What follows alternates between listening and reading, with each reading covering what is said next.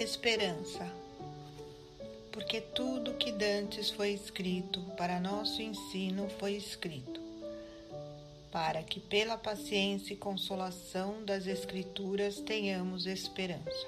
Paulo, Romanos capítulo 15, versículo 4.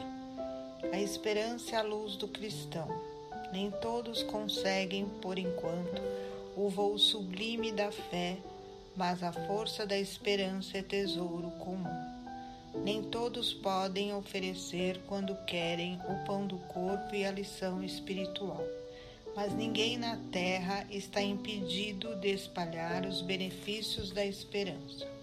A dor costuma agitar os que se encontram no vale da sombra e da morte, onde o medo estabelece atritos e onde a aflição percebe o ranger de dentes nas trevas exteriores, mas existe a luz interior que é a esperança.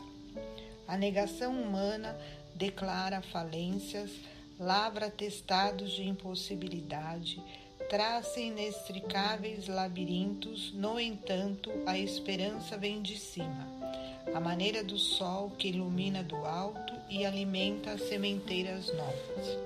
Desperta propósitos diferentes, cria modificações redentoras e descerra visões mais altas.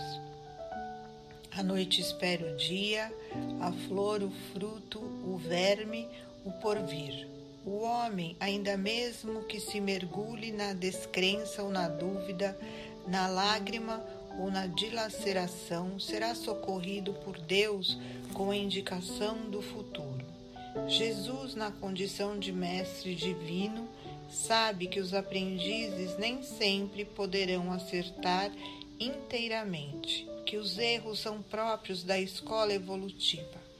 Por isso mesmo, a esperança é um dos cânticos sublimes do seu Evangelho. Imensas têm sido até hoje as nossas quedas, mas a confiança do Cristo é sempre maior. Não nos percamos em lamentações. Todo mundo é instante de ouvir aquele que pronunciou o vinde a mim.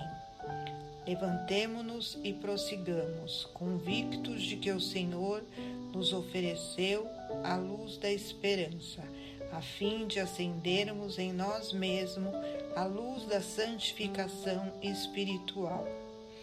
Emmanuel, do livro Vinha de Luz, Chico Xavier.